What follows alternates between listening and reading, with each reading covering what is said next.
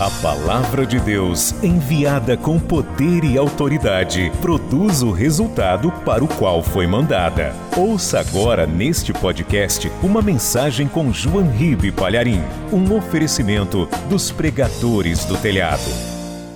Ainda de pé, eu quero que você pegue o Evangelho, a palavra de Deus, por favor.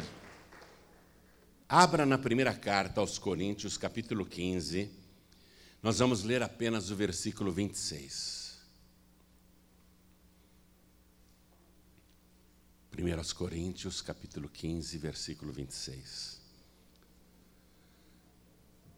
Quando você vê aqui pessoas juntas, é porque é marido e mulher, é porque é pai e mãe, né? porque é filha, é família. Né? Família pode. Né? Acharam? Está escrito o seguinte: Ora, o último inimigo que há de ser aniquilado é a morte.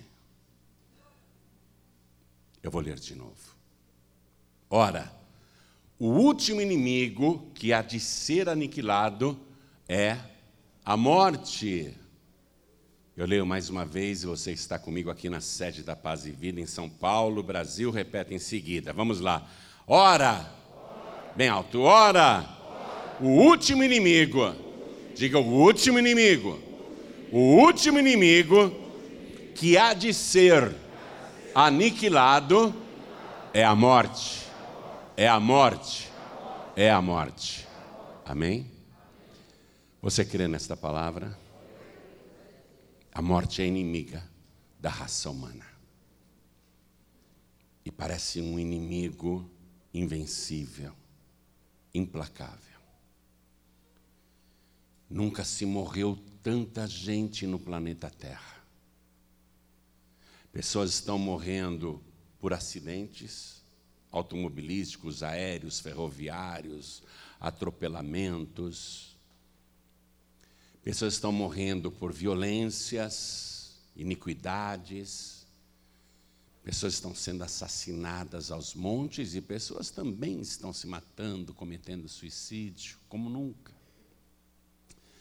Pessoas estão morrendo das mais diversas doenças e também por pestes. Sendo que hoje, coronavírus é a grande foice que a morte está usando para colocar luto em quase todas as casas do mundo. E quando não é um parente nosso, uma pessoa querida, amada, que morre, é alguém que nós conhecemos, é um amigo, é uma amiga, é uma pessoa amada, é uma pessoa próxima, ou uma pessoa famosa, que a mídia divulga bastante a morte daquele artista, daquela artista, e isso causa uma depressão coletiva. A humanidade se sente impotente porque a morte, a morte faz com que todos os seres humanos se encontrem no mesmo lugar, na sepultura.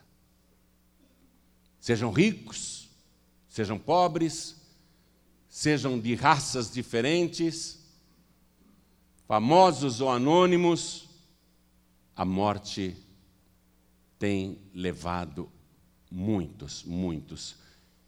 E vai continuar levando, porque esse último inimigo ainda não foi derrotado. Derrotado definitivamente. Derrotado em nossas vidas.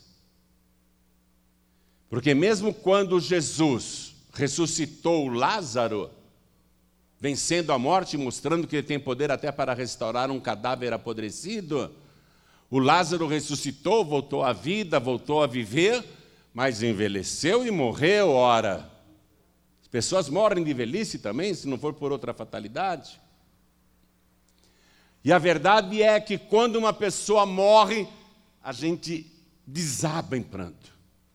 A gente chora, chora, e conforme o grau de proximidade e amor que nós temos pela pessoa falecida, a dor causada jamais se extinguirá. E a profecia aqui está dizendo: a morte, a morte é o nosso inimigo e é o último inimigo a ser aniquilado. A ser aniquilado. A morte tem que ser aniquilada porque Deus não criou a morte. Deus não criou a morte. Deus é vida. Deus é o autor da vida. E a morte será aniquilada não somente com a raça humana, mas com os animais e também com as outras criaturas vivas. Imagine a morte ser aniquilada de uma tal maneira que nunca mais uma árvore vai morrer, nunca mais uma rosa vai murchar, nunca mais uma flor vai despetalar. Imagine você viver num tempo em que a morte foi aniquilada do universo e ela não existirá mais. Esse dia vai chegar. Esse dia vai chegar. Quem acredita e quem tem fé que esse dia vai chegar. Quem crê nessa palavra, então dê para esta palavra a melhor salva de palmas que você já deu em toda a sua vida. E enquanto você aplaude, diga glória ao teu nome, Senhor. Levanta os olhos aos céus. Diga glória, glória, glória ao teu nome, Senhor. É Ele que vai aniquilar a morte. É Ele que tem poder de acabar com a morte. Diga glória, glória ao teu nome, Senhor. Autor de toda a vida. Continua aplaudindo e glorificando. Continua. Pai querido e Deus amado. Ninguém quer morrer. E o Senhor não criou as coisas para elas terem um fim. Nós esperamos o grande dia em que o último inimigo, a morte, será aniquilada. Então vem agora, Pai, falar conosco a respeito disso. Tome a boca do pregador, tome os lábios do mensageiro, abre os ouvidos para ouvirem, os corações para entenderem retira tudo que se opõe à pregação da tua palavra e envia agora a tua palavra com poder e autoridade, e que ela vá, percorra toda a terra e produza o resultado para o qual está sendo mandada, em nome do Senhor Jesus. Diga amém, Jesus. Como é bom estar aqui, não? Como é bom estarmos reunidos aqui para ouvir a palavra de Deus. Senta, por favor. Eu estou em jejum, mas eu já contei para vocês que o Espírito Santo me proibiu de pregar sem beber água. E eu já escapei da morte muitas vezes. A morte anda meio desanimada comigo. Quando aparece meu nome lá na relação, vai buscar o João Ribe, a morte fala: não vou mais não. Uma vez eu entrei no oceano para levar o João Ribe, que estava no meio do mar, já tinha bebido muitas águas, e Deus mandou um anjo para tirar ele dali. Perdi a viagem, me molhei toda. A morte saiu do mar toda descabelada, ensopada arrasada. Perdi a viagem. Estou toda encharcada, capaz de eu pegar uma gripe e morrer. a morte falou: já mandei um bandido dar um tiro nele e a bala caiu no chão. Eu vivo perdendo a viagem. No Rio de Janeiro, já duas vezes tentei levar ele para a sepultura. Duas vezes eu perdi a viagem. Fui até o hospital, estava lá na UTI, prontinha para descer a foice. Aí, é perda de tempo. E agora, com esse coronavírus aí, ele ficou 29 dias lá internado, eu estava toda feliz. Ah, dessa vez ele não escapa. Acabei com o pulmão dele, está com mais de 80% do pulmão destruído. Agora eu levo, agora ele vai ter uma parada cardíaca. A morte ficou lá esperando. Eu brinquei, inclusive, que. Brinquei falando sério. Entrou um anjo na minha UTI e falou assim: a carruagem já está aí na calçada lá fora, na rua, te esperando. Eu falei, mas eu não estou achando o ticket do estacionamento, passa depois. A morte já falou, não adianta, toda vez que eu vou buscar o João Ribeiro, eu perco a viagem. Não vou mais, não adianta falar que eu não vou mais. Diz que quando a gente vai morrer, é um chamado que tem, né?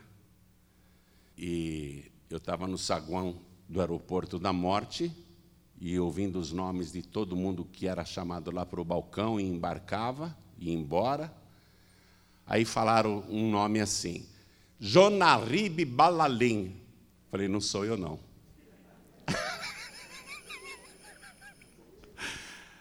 Né? Falei, não, não sou, minha passagem não é essa não. Mas a gente pode escapar da morte. Agora não quer dizer que eu nunca vou morrer. Não é? Não quer dizer que nunca eu vou morrer, um dia eu vou morrer. Porque esse inimigo, a morte, no meu caso eu posso dizer, e talvez no seu caso você também possa contar, muitas vezes, os livramentos que Deus te deu. A morte já perdeu a viagem várias vezes comigo e com você, mas, mas ela não foi derrotada. Ela ainda não foi aniquilada. Assim como o Lázaro ressuscitado por Jesus, um dia morreu. A filha de Jairo, a menina de 12 anos que Jesus ressuscitou, nós não temos informações a respeito dela, mas ela não está viva até hoje.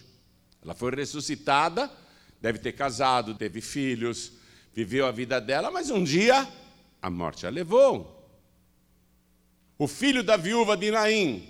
Jesus parou o cortejo fúnebre, que estava a caminho do cemitério para sepultar o menino, filho único de uma mulher viúva.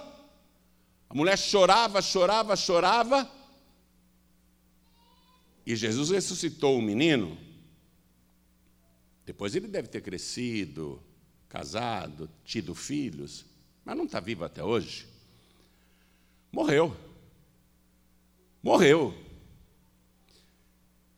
E quando uma pessoa morre, seja por doença, por fatalidade ou por velhice, a gente chora.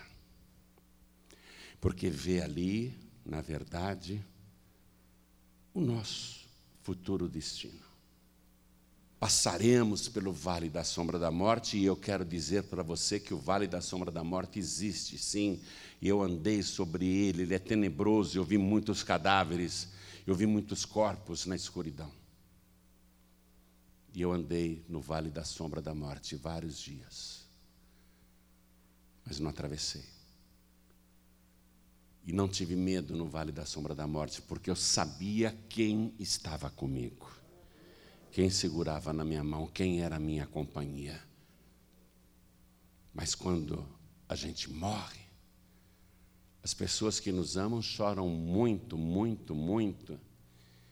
E a primeira vez que a morte entrou aqui no planeta, essa inimiga,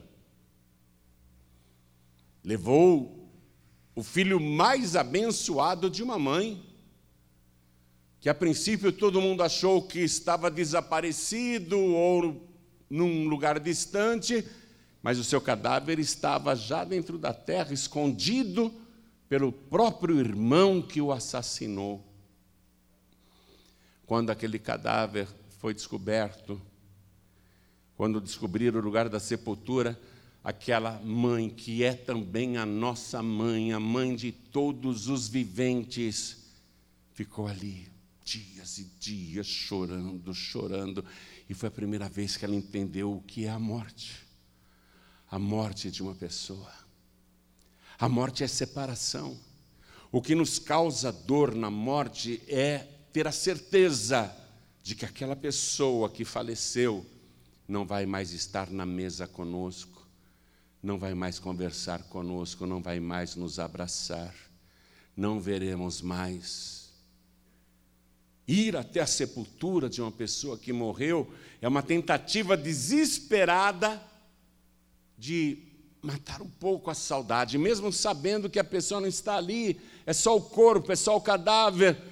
A pessoa vai até a sepultura para, enfim, sentir um pouquinho daquela pessoa que se foi e nunca mais voltará.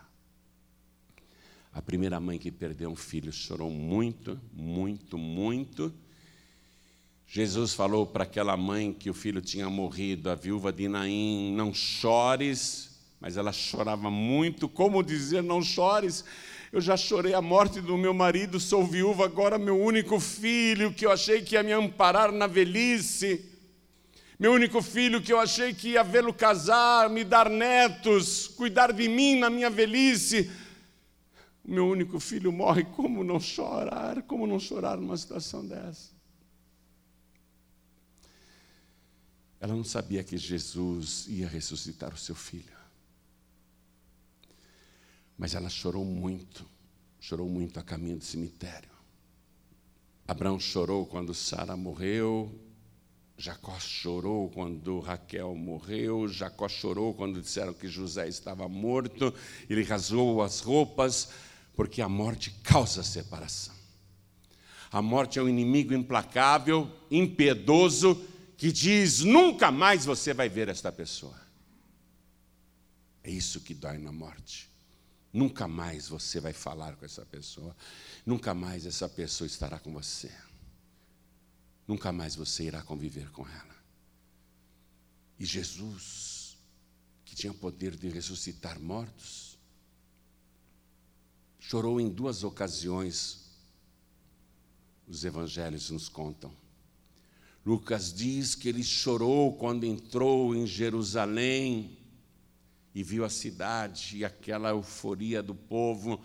E ele chorou, chorou, porque sabia que brevemente a cidade seria destruída com seus moradores, homens, mulheres, crianças, idosos e jovens seriam assassinados.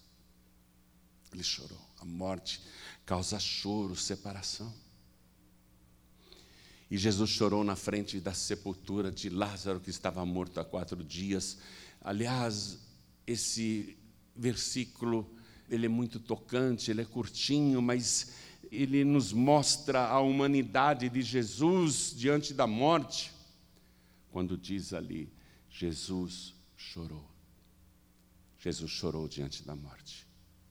Não há quem resista a ficar diante de uma pessoa morta, uma pessoa querida, um amigo querido, a pessoa amada, e não chorar, não se comover. Eu tinha 12 anos de idade,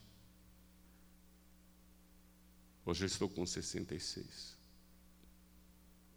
Mas eu me lembro como se fosse a semana passada. Eu tinha um tio que eu gostava muito, amava demais, chamava Roberto Favarim. Ele era um homem bem sucedido. Ele gostava de mim, ele me chamava de índiozinho, porque eu era gordinho, cabelo bem pretinho, meu cabelo já foi preto. E me cortavam o cabelo com uma franja reta, assim, parecia um índio tupi. E o cabelo era bem liso e ele mexia na minha cabeça e falava, ô índiozinho. E na época ele tinha um Aero Willis. Quando ele chegava em casa com aquele carrão e falava, vamos passear, e chamava eu, meus irmãos, meu pai, minha mãe, parecia um feriado. Como eu amava o tio Roberto Favarim. Mas ele teve um problema cardíaco e naquela época a cirurgia cardíaca ainda estava começando no Brasil e quem operou ele na beneficência portuguesa foi o Dr. Zerbini. E a operação foi um sucesso. Apesar de tão incipiente ainda o conhecimento, o Dr. Zerbini e sua equipe conseguiu operar esse meu tio, que na época tinha 43 anos. A sua esposa, minha tia Aurides, tinha 37 anos. E o casal tinha cinco filhos. Os meus primos, José Roberto Favarim, com 16 anos. O Ismael Favarim, com 14 anos. O Reinaldo Favarim, com 11 anos. A Valderez Favarim, com 7 anos. E o Serginho Favarim, com 5 anos e o meu tio na beneficência portuguesa, um homem sem escrúpulos que se dizia amigo, foi lá pedir dinheiro emprestado para ele, porque ele era rico. E ele, generoso, emprestou o dinheiro. Mas depois que o homem saiu, primeiro ele telefonou para a esposa dizendo: Pode arrumar o dinheiro para ele? A minha tia recebeu a ordem para arrumar o dinheiro. E o homem saiu. Mas depois que o homem saiu, meu tio ficou muito preocupado. E se eu morro? Como é que fica a minha esposa e os meus cinco filhos? Aí, sem pedir ajuda de enfermeira, nada, ele cheio de pontos no peito, era aberto pela costela, levantou sozinho da cama e queria um telefone para ligar para a mulher dele e dizer: não empreste mais. E ele, nervoso, sozinho, andando com aqueles pontos, tropeçou, caiu, os pontos se abriram e começou um sangramento interno, acudiram rapidamente, operaram de novo, mas meu tio morreu. Morreu aos 43 anos. Eu lembro quando chegaram em casa os meus primos, eu era pequeno, mas eu lembro. Meu pai morreu, meu pai morreu, meu pai morreu. Todo mundo ficou muito triste. Aí a cidade de São Caetano do Sul parou para o funeral. A Avenida Goiás foi interditada de tantos carros que tinham. A Igreja Assembleia de Deus era na Avenida Goiás. Minha família foi lá. Eu entrei, eu nunca tinha visto uma pessoa morta. Eu nunca tinha visto um morto. Eu vi o caixão e a gente ficou na fila se aproximando e ao lado do caixão estava minha tia, viúva aos 37 anos, linda, cinco filhos. Ela chorava, ela chorava. Eu não via o morto, eu via a minha tia chorando. E quando a minha família chegou perto do caixão, eu nunca vou esquecer o que eu vi. A minha tia teve um surto de desespero. Eu me lembro dela. Ela abraçou o corpo do marido morto no caixão, tinha muitas flores em volta, em volta do corpo, e ela puxou. Eu vi flores caindo do caixão, caindo no chão. Ela puxou, desesperada, gritava e, e, segurava ele pelo queixo e beijava na boca. Eu fiquei muito impressionado de ver aquilo. Ela beijava ele na boca, ela abria a boca e beijava, meu amor, meu amor, meu amor. E chorava, chorava, chorava. Eu nunca esquecerei. Nunca esquecerei aquilo. Mas ele era um servo de Deus. A gente sabe que ele partiu salvo. A minha tia Aurides foi muito importante na minha vida também, porque naquela época a minha família não frequentava igreja nenhuma, mas ela me chamava, eu sempre ia com ela para a igreja batista. Ela ficava emocionada porque eu dizia assim: tia, o pastor estava falando, meu coração parecia que estava pegando fogo. Aí ela falava: ah, é o Espírito Santo, é o Espírito Santo. Ela ficava toda feliz. Mas a morte a morte entrou na casa dela. Levou um homem, um marido, um servo de Deus, um homem tão bom. E foi isso que eu te disse: a morte é inimiga de todos.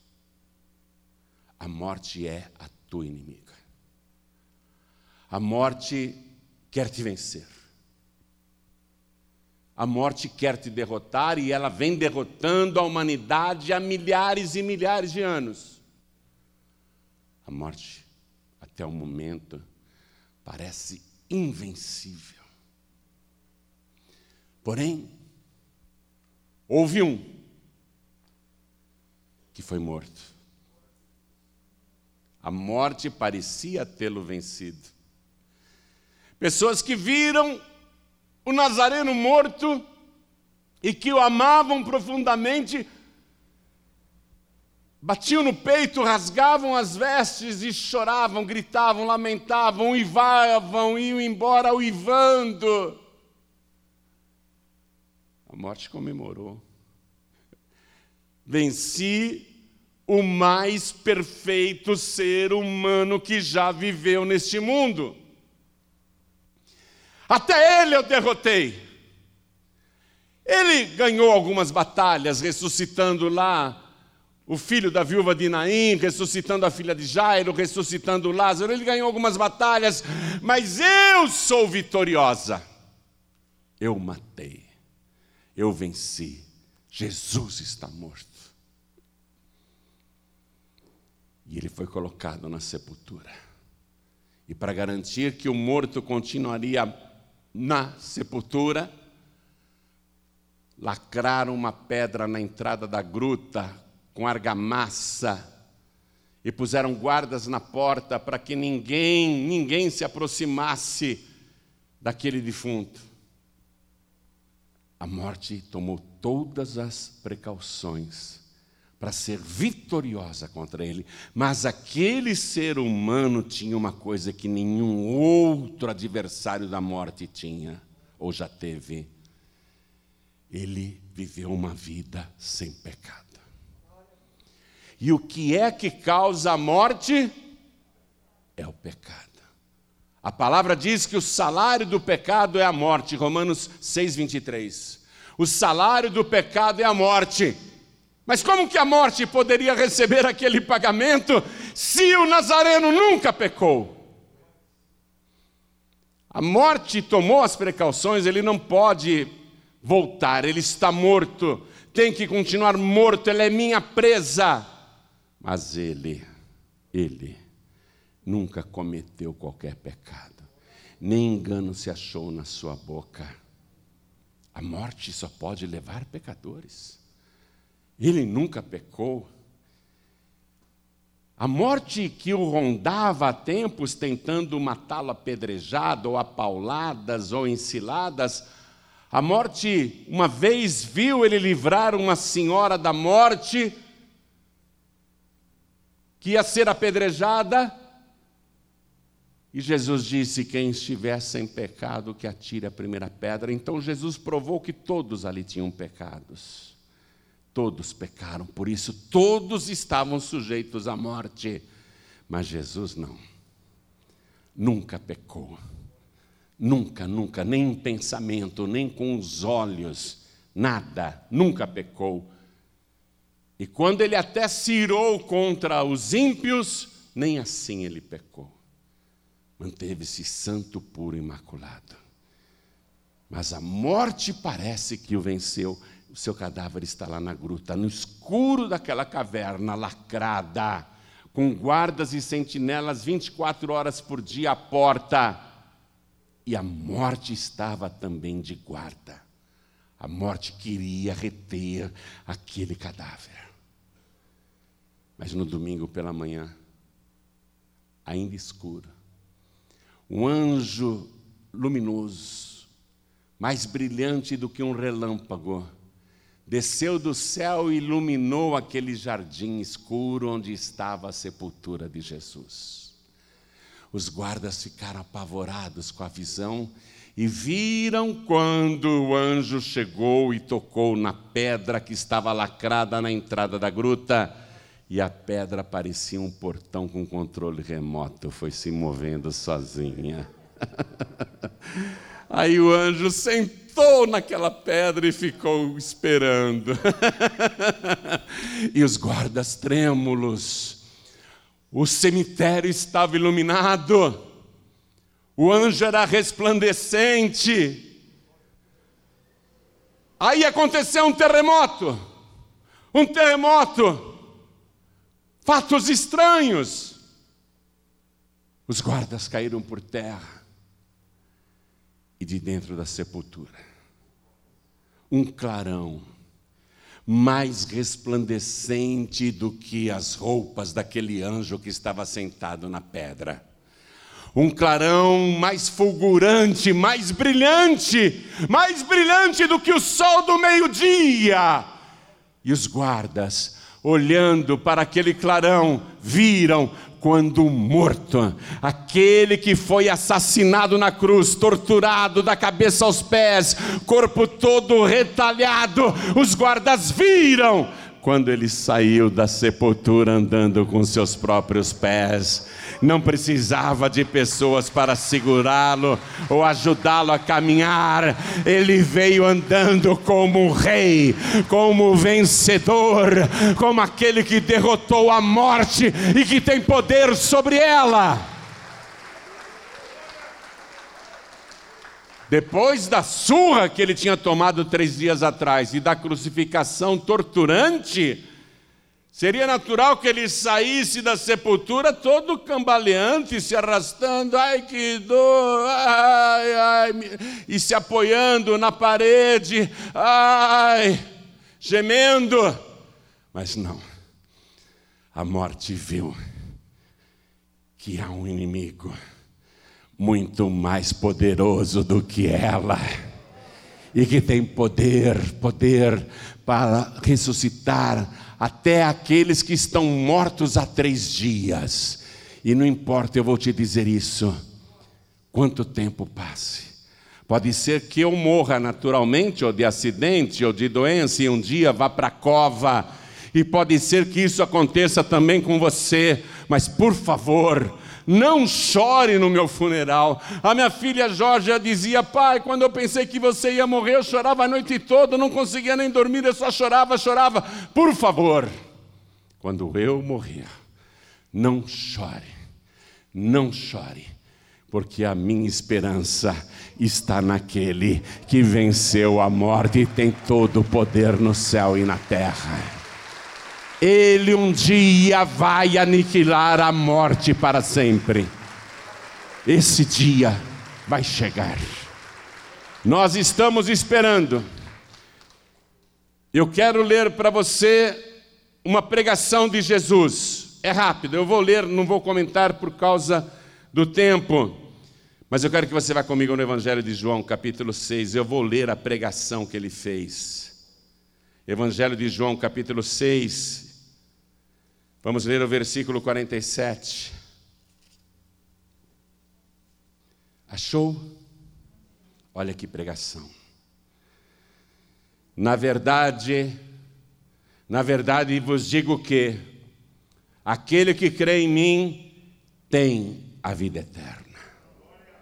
Eu sou o pão da vida. Vossos pais comeram maná no deserto e morreram. Este, ele apontando para ele mesmo, este é o pão que desceu do céu, para que aquele que dele comer não morra. Não morra. Eu sou o pão vivo que desceu do céu. Se alguém comer desse pão, viverá para sempre. E o pão que eu der é a minha carne, que eu darei pela vida do mundo versículo 53. Quem come a minha carne e bebe o meu sangue tem a vida eterna, e eu o ressuscitarei no último dia. Porque a minha carne verdadeiramente é comida, e o meu sangue verdadeiramente é bebida. Quem comer a minha carne e beber o meu sangue permanece em mim e eu nele. Assim como o Pai que vive me enviou e eu vivo pelo Pai, assim quem de mim se alimenta também viverá por mim. Este, ele volta a apontar para ele mesmo, é o pão que desceu do céu. Não é o caso de vossos pais que comeram maná e morreram. Quem comer este pão viverá para sempre viver para sempre, nunca mais morrer. Um dia ele vai aniquilar a morte, porque ele já aniquilou no caso dele, ele está vivo para sempre. Um dia ele vai aniquilar a morte e vai compartilhar isso conosco ou com aqueles que chegarem lá. Livro de Apocalipse, capítulo 21, e eu estou terminando essa mensagem. Apocalipse, capítulo 21. Ache, por favor. João, que viu tudo, escreveu: E vi um novo céu e uma nova terra. Porque já o primeiro céu e a primeira terra passaram e o mar já não existe. E eu, João, vi a cidade santa, a nova Jerusalém, que de Deus descia do céu adereçada, ataviada, enfeitada, como uma esposa ataviada para o seu marido. E ouvi uma grande voz no céu que dizia: Eis aqui o tabernáculo de Deus com os homens, pois com eles habitará, e eles serão o seu povo, e o mesmo Deus estará com eles e será o seu Deus. E Deus, esse é o ponto e Deus limpará de seus olhos toda lágrima, e não haverá mais morte. Oh, glória! Nem pranto, porque a morte causa pranto. E não haverá mais morte, nem pranto, nem clamor, nem dor, porque já as primeiras coisas são passadas. São passadas. Ele vai aniquilar a morte.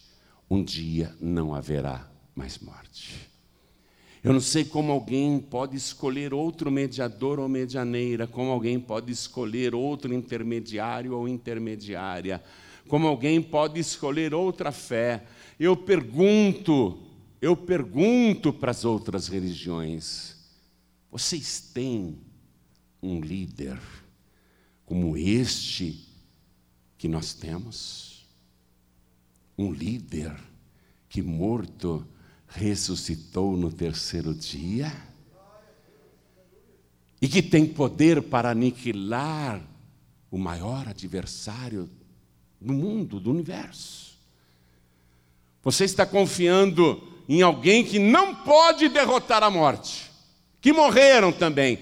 Podem ter sido pessoas boas no passado, pessoas maravilhosas no passado, mas morreram e seus cadáveres apodreceram. Seus espíritos não, estão no paraíso, os que foram salvos. Mas você está querendo enfrentar a morte com quem foi derrotado por ela? Você está querendo o teu padroeiro, a tua padroeira, para te livrar, livrar do quê? Se não pôde derrotar a morte, como é que vai te livrar? Porque para mim não interessa livramentos temporários nesta vida. Para mim não interessa ser poupado de um acidente, ser poupado de um desastre aéreo, ser poupado de um assalto, ser poupado de uma doença. Isso não me interessa. O que me interessa é aquele que tem poder para me ressuscitar dos mortos e aniquilar a morte na minha vida e me garantir a vida eterna e me levar para um lugar onde eu posso caminhar em ruas pavimentadas de ouro e onde os muros são baixinhos, as casas são adornadas com pedras preciosas e ver coisas que nunca morrerão. É Ele, é Ele que me interessa. É esse final que eu quero.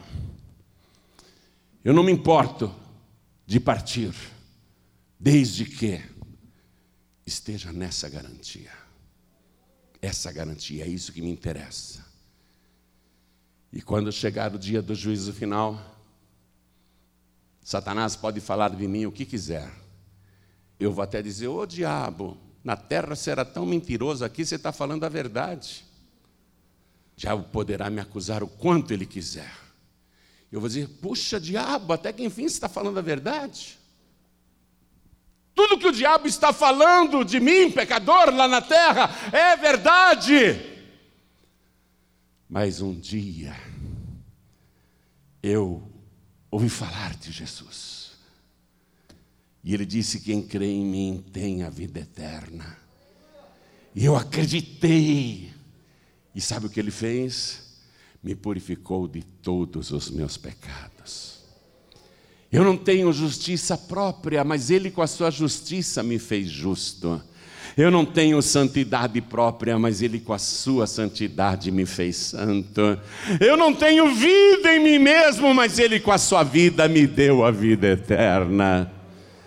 E ele escreveu meu nome no livro da vida. Eu vou dizer, meu nome está no livro da vida porque eu criei em Jesus. Por favor, abram um livro, procurem na letra J. Eu vou soletrar o meu nome, se alguém não sabe, olha aí. E vai estar lá. João Ribe.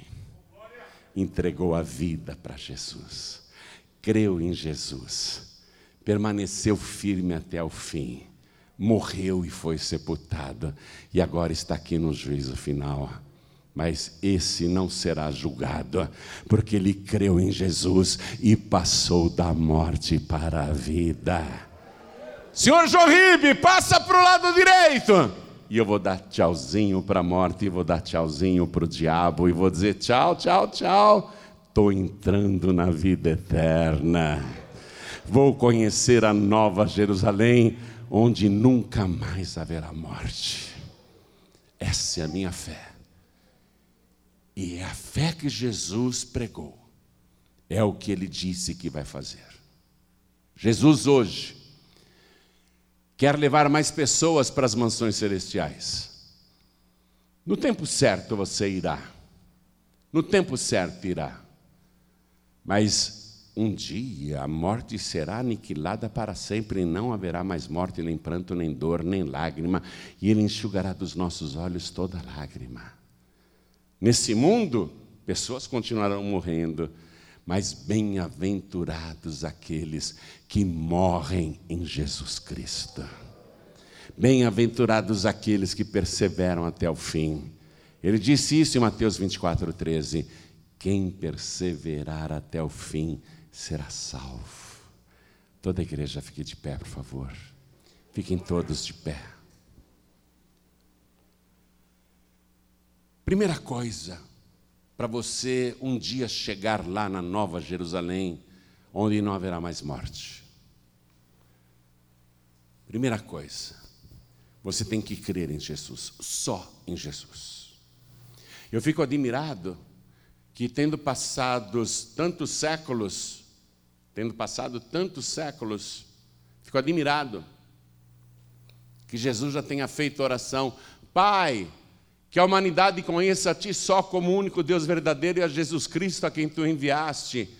Eu fico admirado que ele fez essa oração e sempre tiram Jesus do foco, mantém a fé em Deus. Ah, a gente acredita em Deus sim, mas tiram Jesus. Colocam outros no lugar de Jesus, ou dão importância para outros no lugar de Jesus. Eu fico admirado que Jesus, tendo feito essa oração, sendo ele quem ele é, muita gente ainda prefira outro ou outra. Eu fico admirado. Fico admirado, tanto tempo depois. Mas bem-aventurados aqueles que ouvem esta palavra e creem no que Jesus Cristo está falando. Quem crê em mim tem a vida eterna. Quem crê em mim tem a vida eterna. E é crer só em Jesus. Deus se revelou ciumento desde a época de Moisés. Moisés, eu não quero vocês adorando ídolos, imagens, se ajoelhando na frente de qualquer estátua, porque eu sou Deus zeloso, e a tradução de zeloso é ciumento. Eu não admito adultério. Eu não admito que a raça humana adultere contra mim, adorando outro ou outra ou se prostrando na frente de um ídolo. Deus é ciumento. E vem Jesus aqui com todo o poder, provando quem Ele é, pregando o que Ele pregou, fazendo o que Ele fez, como nenhum fez em toda a história da humanidade, e tendo Ele orado, Pai, que conheçam a Ti só, como único Deus verdadeiro e a Jesus Cristo a quem Tu enviaste. Eu fico admirado que as pessoas continuem optando por outras pessoas? Pensam que tem outras opções? Qualquer outra opção foi vencida, foi derrotada pela morte. Só tem um que venceu a morte e está vivo pelos séculos dos séculos. Só tem um que pode garantir a você a vida eterna. E se você quer a vida eterna, Estou falando de vida eterna. Você tem que levantar a sua mão e dizer: Eu quero receber Jesus como meu único, suficiente, exclusivo e eterno Salvador. Então eu pergunto: quem quer? Quem quer receber Jesus agora? E ter o seu nome escrito no livro da vida, ergue a mão direita bem alto, por favor, todos que querem, todos que querem, faz assim com as mãos, você que quer, oh glória. Eu vou fazer o seguinte, com todo cuidado e mantendo uma distância, vem aqui para frente, por favor, os que ergueram as mãos. Vem aqui para frente. Eu não transmito mais e nem pego mais. Mas mantém distância, está com a máscara, né? Pastor, eu confio em Jesus. Ele tem poder para me garantir a vida eterna. Não estou preocupado com essa vida aqui, não. Nem eu, nem eu, nem eu estou preocupado com essa vida aqui. Eu estou pensando na próxima, porque essa daqui não está fácil, não. E olha quanta gente vindo, vamos aplaudir ao nome de Jesus. Olha quanta gente. O que a morte quer com essa pandemia mundial? Manter as pessoas fora das igrejas, manter as pessoas longe da pregação do Evangelho e não dar a oportunidade para as pessoas entregarem a vida para Jesus. É isso que a morte quer, para que ela tenha uma vitória definitiva sobre as pessoas que não ouvem e nem creem na palavra. É isso que a morte quer. Mas Jesus Cristo, mesmo em pandemia, Ele quer salvar. O tempo todo Ele quer salvar. Ele estava morrendo na cruz e não pensou nele mesmo, salvou o ladrão arrependido que estava do lado direito. Jesus sempre quer salvar. Não importa o que esteja acontecendo no planeta, Jesus continua querendo salvar. Quero chamar os filhos pródigos, todos que estão afastados, aliás, quase todo mundo se afastou, não foram mais para as igrejas, se desviaram, teve gente que voltou a fazer coisas erradas, mas você está sabendo que essa pandemia é só mais um sinal e um forte sinal de que Ele está às portas. Breve vai começar o arrebatamento dos salvos. Então, filho pródigo, filha pródiga, você que conhece a palavra, vem se reconciliar com o Senhor. Sai do teu lugar e vem aqui para frente em nome de Jesus. Vem e vamos aplaudir ao Senhor por cada filho pródigo, filha pródiga que está voltando. Procura manter assim uma distância, isso. Procura manter uma distância. As pessoas que estão fracas na fé, eu não vou chamar aqui na frente. Continua aí no teu lugar, porque você vai ser fortalecido aí. Agora, você que está assistindo esta mensagem pela televisão, ou pelo youtube.com.br ou pelo facebook.com.br você que está ouvindo esta mensagem à distância, seja pelo rádio ou pelo aplicativo da Feliz FM no seu celular, você ouviu a palavra quer vida eterna, quer garantir que a morte será derrotada na sua vida, então receba Jesus agora como único, suficiente, exclusivo e eterno Salvador. E quem pode se ajoelhar à distância, se ajoelhe. João Ribeiro, eu estou num hospital, eu estou numa UTI te assistindo, estou numa semi-UTI te assistindo, não posso nem sair da cama. Então, tudo bem, coloque a mão direita sobre o teu coração. E nós que viemos aqui para frente, vamos nos ajoelhar. A igreja continua de pé. Se não pode ajoelhar, não tem problema, continua de pé. Coloque a mão direita sobre o teu coração. Igreja, estenda a mão na direção das pessoas ajoelhadas aqui na frente. E você que está de joelhos aqui na sede nacional da Paz e Vida em São Paulo, Brasil, e você que está à distância também entregando a vida para Jesus, Ore assim comigo, meu Deus e meu Pai. Eu creio no Senhor Jesus. E Ele garantiu que quem crer nele tem a vida eterna. E eu quero a vitória contra a morte. Vitória total, vitória definitiva. Assim como o Senhor está vivo, eu também quero viver para sempre. E Ele é a única pessoa a vencer a morte e estar vivo pelos séculos dos séculos. Eu quero confiar a minha vida e entregá-la nas tuas mãos e declaro que recebo agora o Senhor Jesus como meu único, suficiente, exclusivo e eterno Salvador para todos sempre. Amém. Você acabou de receber as boas novas do Evangelho através de João Ribe Palharim, um oferecimento dos pregadores do telhado. Participe da reunião de Paz e Vida. Para informações, acesse pazevida.org.br. Paz e Vida, lugar de gente feliz e ungida.